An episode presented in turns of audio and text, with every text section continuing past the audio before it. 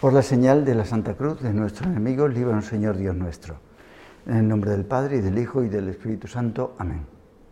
Señor mío y Dios mío, creo firmemente que estás aquí, que me ves, que me oyes. Te adoro con profunda reverencia. Te pido perdón de mis pecados y gracia para hacer con fruto este rato de oración. Madre mía Inmaculada, San José, mi Padre y Señor, Ángel de mi guarda, intercedes por mí. Ya sabéis que a San José María le gustaba mucho la virtud de la sinceridad.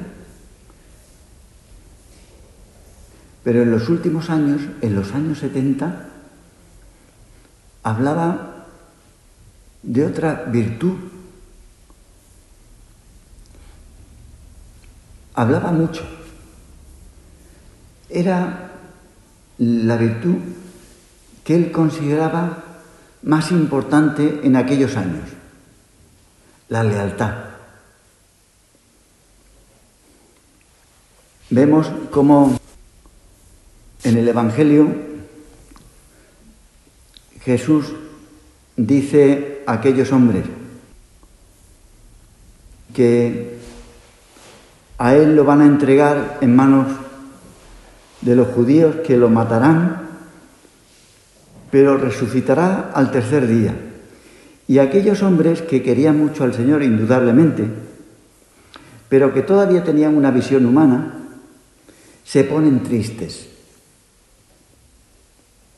Los apóstoles se ponen tristes e incluso el espontáneo Pedro protesta.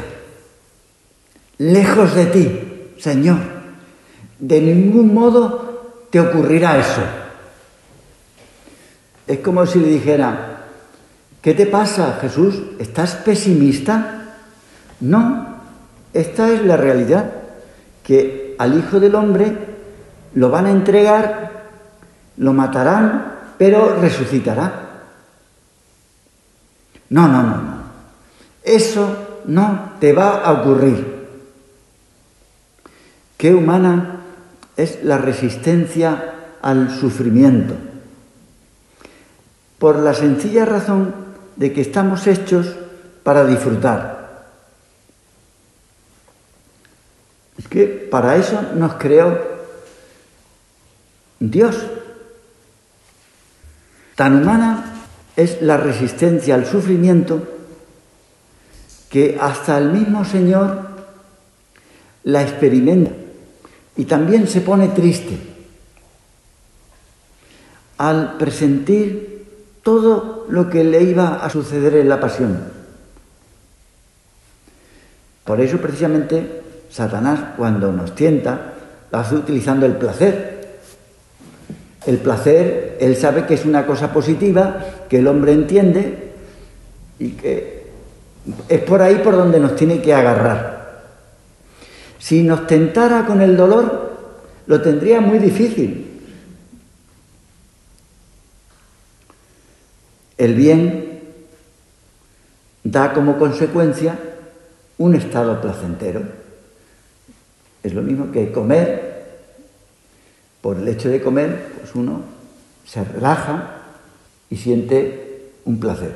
Hay gente que buscaría el placer que da a comer sin comer. Pues eso es una aberración. No siempre el placer es resultado del bien, no siempre. ¿Y cómo se sabe eso? Pues por la tristeza.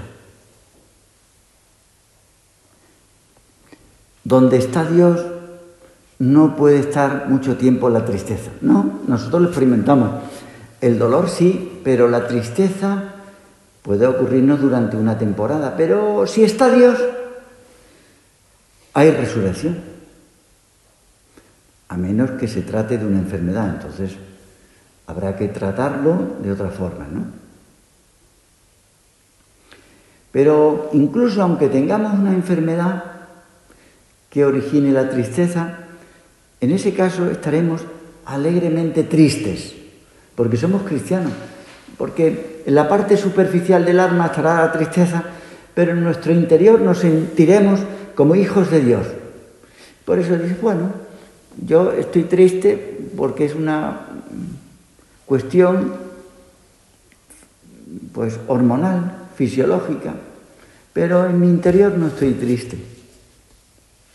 Qué humana es la resistencia al sufrimiento. Es muy humana resistirse a pasarlo mal. Por eso es más heroica la figura de la Virgen. Mirar a la Virgen, una mujer fuerte, pues ahora le decimos a ella, Virgen fiel, leal, en los momentos cuando no se entiende nada. Tú no te enfadas con nosotros, sino que nos cuidas, nos perdonas, nos disculpas, a pesar de que nuestros pecados fueron el resultado de la pasión de tu Hijo? Tú nos quieres. Ruega por nosotros para que aprendamos a adaptarnos al querer de Dios. Qué leal fuiste siempre, pero más si cabe en tus últimos momentos. Mira, nos sucede que a veces admiramos una cruz teórica como la que, lleváis puesta de, oro, una cruz bonita, pero después en la práctica, la verdadera cruz, la que nos enjolla el alma, no sabemos reconocerla. La verdadera cruz, la vera cruz, yo, a veces no la reconocemos, reconocemos la cruz que nosotros elegimos. La cruz que nosotros elegimos, es así que nos gusta. Ahora, la que llega, sin nosotros elegirla, una cosa que nos cansa, nos agobia, un fracaso que nos humilla, una cosa que no entendemos de una circunstancia, pero sobre todo de los demás. Hombre, la Virgen no sufrió por un fracaso natural, sufrió porque el hombre se portó mal con su hijo, el hombre, cada hombre. Quizá imaginamos que la cruz debía de ser otra cosa distinta, incluso más dura. Hombre, yo, si fuera una cruz para hacerme mártir, pues sí, pero esto es que cada uno de nosotros hemos experimentado la contrariedad, una cosa que nos ha sacado de nuestras casillas, una cosa concreta que tenemos en nuestro interior, y que a veces no hemos actuado con lealtad, no. Una cosa que fue imprevista, que no previmos, que nos llegó, nos sucede como, como al cireneo que habéis estado meditando, que se encontró de golpe con la verdadera cruz, pero que le dejó desconcertado porque la tuvo por sorpresa. Y es precisamente ante ese sufrimiento concreto que ocurre, no imaginario que nos va a pasar, que nos, nos ha sucedido. Quizá no tan grande, fue una cosa pequeña, pero inesperada. Entonces, pues, nuestra actitud no fue buena. Y eso que nos sucede cuando el Señor nos envía una cruz, sucede en las relaciones humanas. Cuando las cosas van bien, cuando una persona nos agasaja, nos quiere, nos admira, nos piropea, nos dice que bien todo, nos sentimos contentos. Sí, pero cuando percibimos no las virtudes de los demás, sino sus defectos,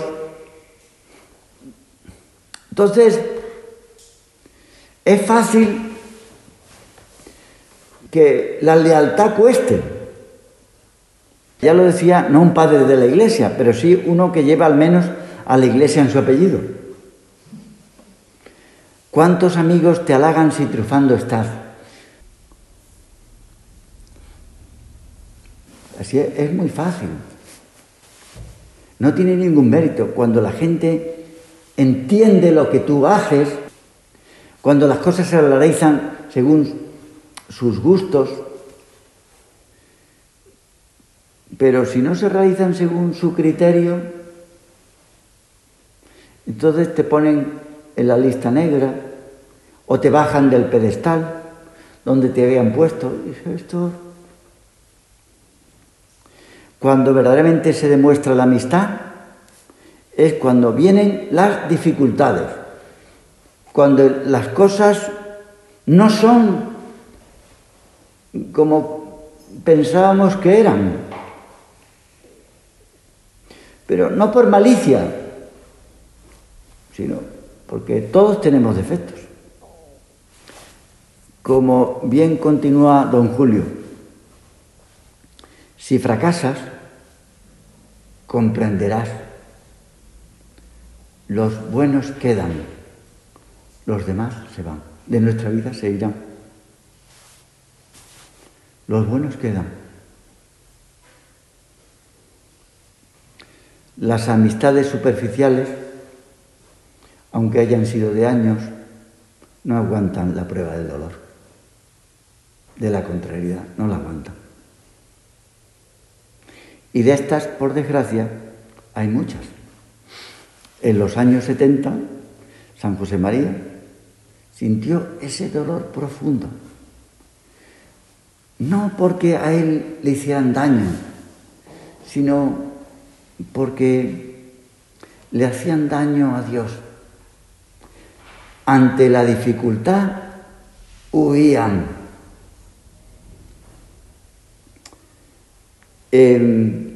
un día de marzo, en concreto un 11 de marzo, San José María, aprovechando que don Álvaro del Portillo no estaba presente, dijo de él, querría que le imitarais en muchas cosas. Fue su hijo más fiel,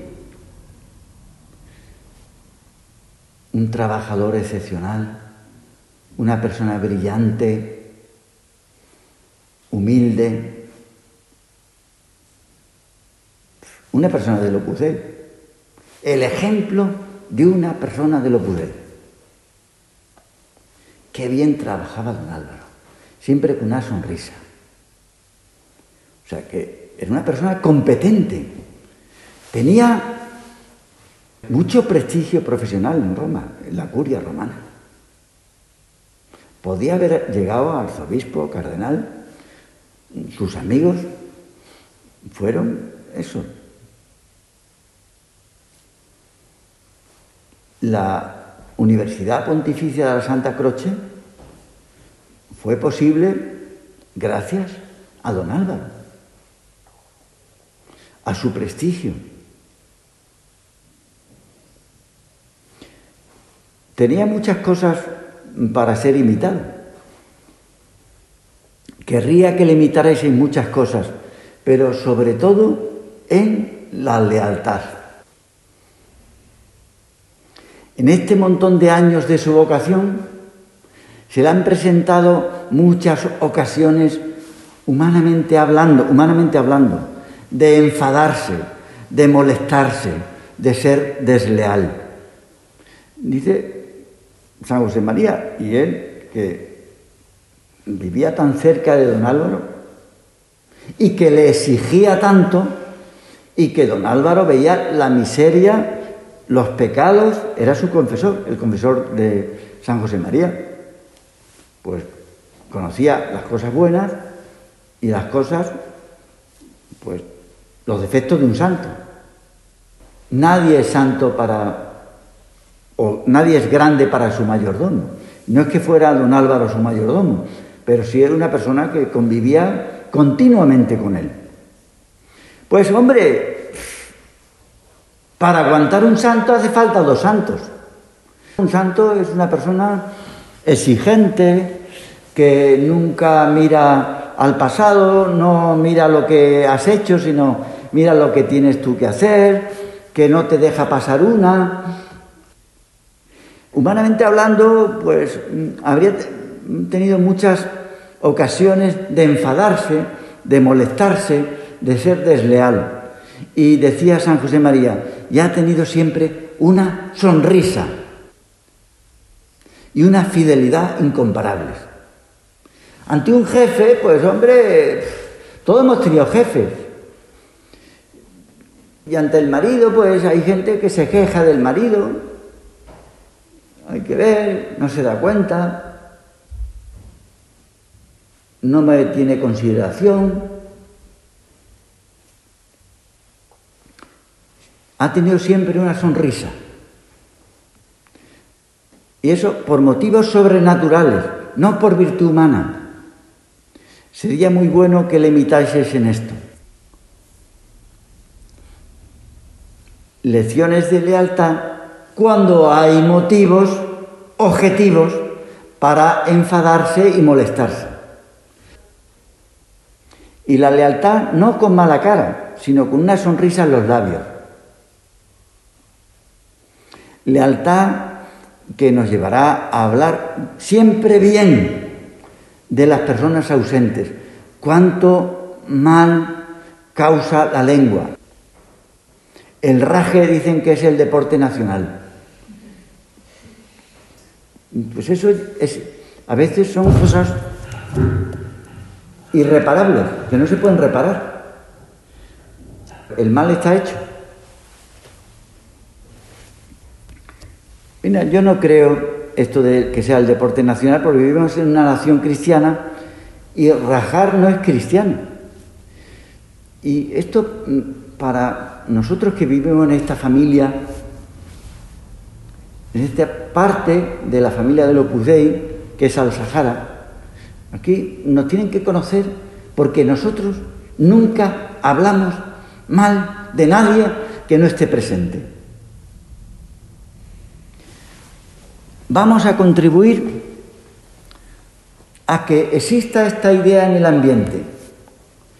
Las personas que trataban a Teresa de Jesús sabían que no se podía hablar mal delante de ella. Mira, y a veces mm, dice, yo es que no he hablado mal de nadie, sí, pero a veces es mucho peor no saltar cuando ves que están hablando mal de una persona. Hay que saltar, poner mala cara, porque si no, somos nosotros cómplices. Y es peor que hablar mal, consentir que se hable mal. Lo que tenga uno que decir, lo diga a la cara, a solas, con cariño, buscando que las personas a las que quiero sean mejores. ¿Para qué criticar? ¿Por desahogo? ¿Por enfado? No, pues nosotros pretendemos que las personas mejoren. A sus espaldas vamos diciendo cosas buenas, cosas buenas de todo el mundo. Qué tranquilos tienen que estar las personas que nos quieren, porque nunca hablaremos mal de ellos. Porque antes de hablar mal nos mordemos la lengua. Comentaba don Álvaro al hablar de, Simón de Cirene, el hombre que ayudó a Jesús a llevar la cruz, que se encontró con el Señor cuando venía de trabajar. Cuando venía de trabajar cansado, mm, venía del campo, como cuando tú llegas de la universidad, del campus, y llegas a casa aquí y te encuentras con un barrón. Y dices, una casualidad, solo en apariencia, porque Dios le esperaba allí para cambiar su existencia. a veces lo que nosotros llamamos marrones son regalos del Señor que nos hacen cambiar. También es verdad que descubren lo que tenemos dentro, las pruebas que nos suceden en nuestra vida, la cruz en concreto, la contrariedad, hacen que se descubra lo que en realidad llevamos dentro. Esto es lo que sucede. Se como decía Julio, ¿no? Se descubre los amigos de verdad de los que no son amigos de verdad, porque no han sido leales. ¿Quién se atrevería a sostener que tuvo mala suerte este hombre? Simón de Cirene por encontrarse con la cruz del Señor. Fue un inmenso regalo del cielo, el que ayudó al Señor a llevar la cruz. El Señor no le obligó a cargar con la cruz, el Señor no le obligó. Le, forzaron los hombres, las circunstancias, aquellos soldados, le obligaron. Y él al menos se resistió, pero al final, pues es que no tuvo otra opción. Y una vez que ya estaba llevando la cruz, se dio cuenta de que estaba ayudándole a un santo. Y luego se dio cuenta que era el Mesías. Y luego se daría cuenta, ahora lo sabrá, que era el mismo Dios.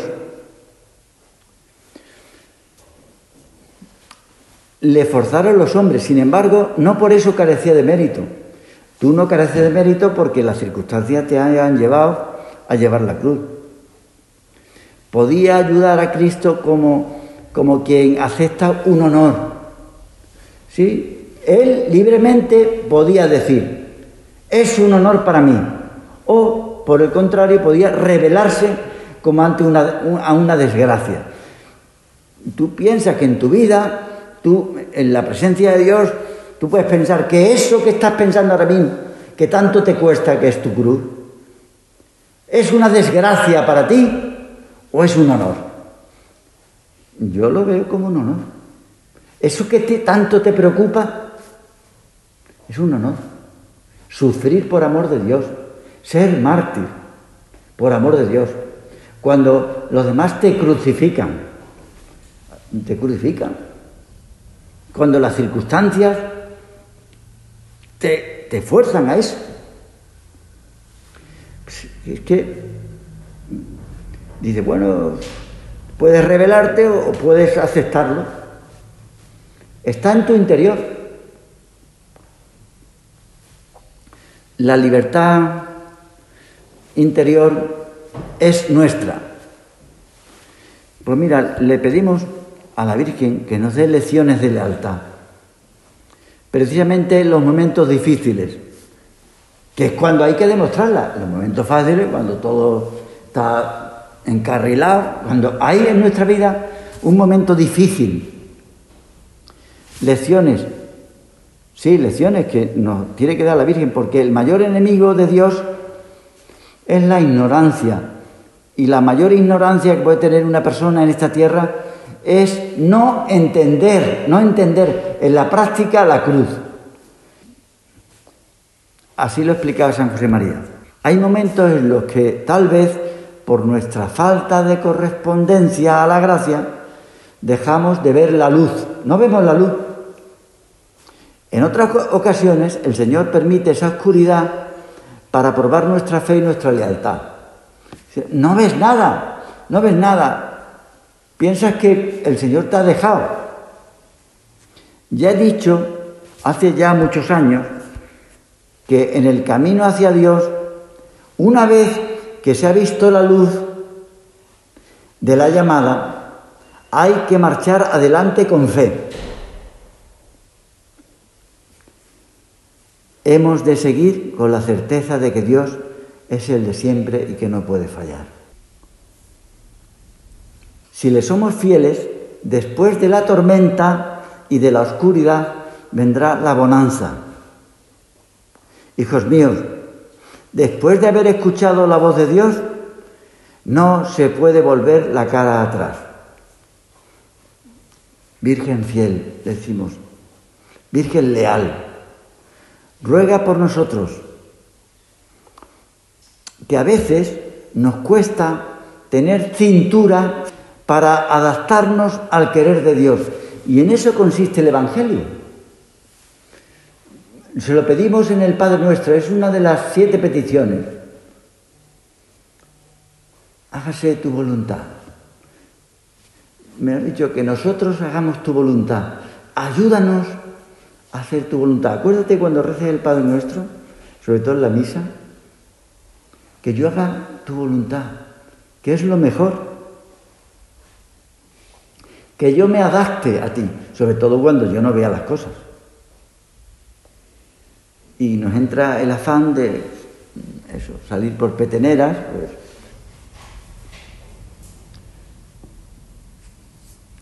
Vamos a pedir al Señor que nos adaptemos, sobre todo cuando le tengamos dentro, Señor, yo quiero ser como tú. Sabiendo lo que sabías de nosotros, no nos abandonas. Sabiendo la Virgen lo que le hicimos a tu hijo, ella no nos abandonó. Bueno, pues vamos a pedir lealtad cuando sabemos que la gente se quita la chaqueta, con muchísima facilidad. Donde digo, digo, digo Diego y ya no me interesa. Pues luego te dejo ahí. No, nosotros no. Cuando le hemos dado la palabra al Señor, es para siempre. Te doy gracias, Dios mío, por los buenos propósitos, afectos e inspiraciones que me has comunicado en esta meditación te pido ayuda para ponerlos por obra. Madre mía Inmaculada, San José, mi Padre y Señor, Ángel de mi guarda, intercedes por mí.